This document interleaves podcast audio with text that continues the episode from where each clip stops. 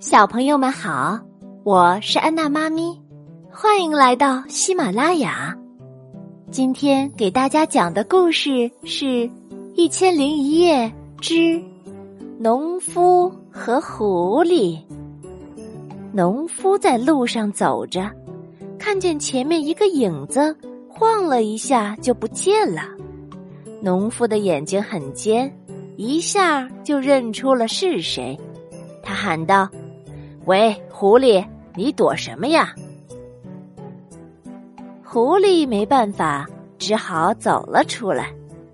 农夫说：“瞧你，整天躲这个躲那个，被人骂的臭名远扬。我说狐狸呀，你就不能不偷鸡吗？这样下去，总有一天你会为偷一只鸡，把自己的皮都给赔进去的。”狐狸听着听着，哭了起来，说：“我我我哪里想过这样的日子呀？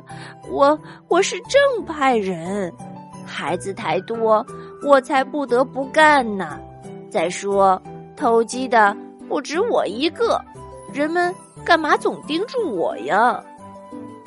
好了好了，农夫说：“你如果真的想做个正派人。”老老实实的过日子，我可以帮助你。真的，狐狸的眼泪立刻没有了。农夫说：“我雇佣你来帮我看守养鸡场，你懂得所有的狐狸的偷鸡本领和鬼花样，你来对付他们，保护鸡群，我嘛包你吃和用。”就这样。狐狸当上了养鸡场的看守，他的眼泪又涌了出来。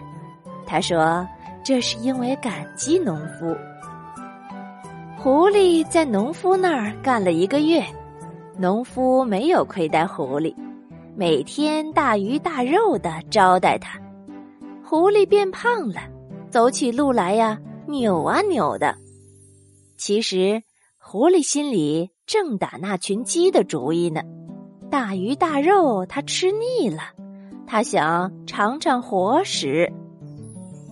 在一个漆黑的夜里，狐狸钻进了养鸡场，咬死了农夫所有的鸡，把它们全都给拖走了。看来呀，这盗贼就是盗贼，他们是不能够让人相信的。小朋友们，对坏人善良就是对自己的残忍。我们千万不要因为坏人的眼泪和谎言而去同情他们，否则最终受伤的只有自己。好了，小朋友们，今天的故事就讲到这儿了，我们下次再见吧。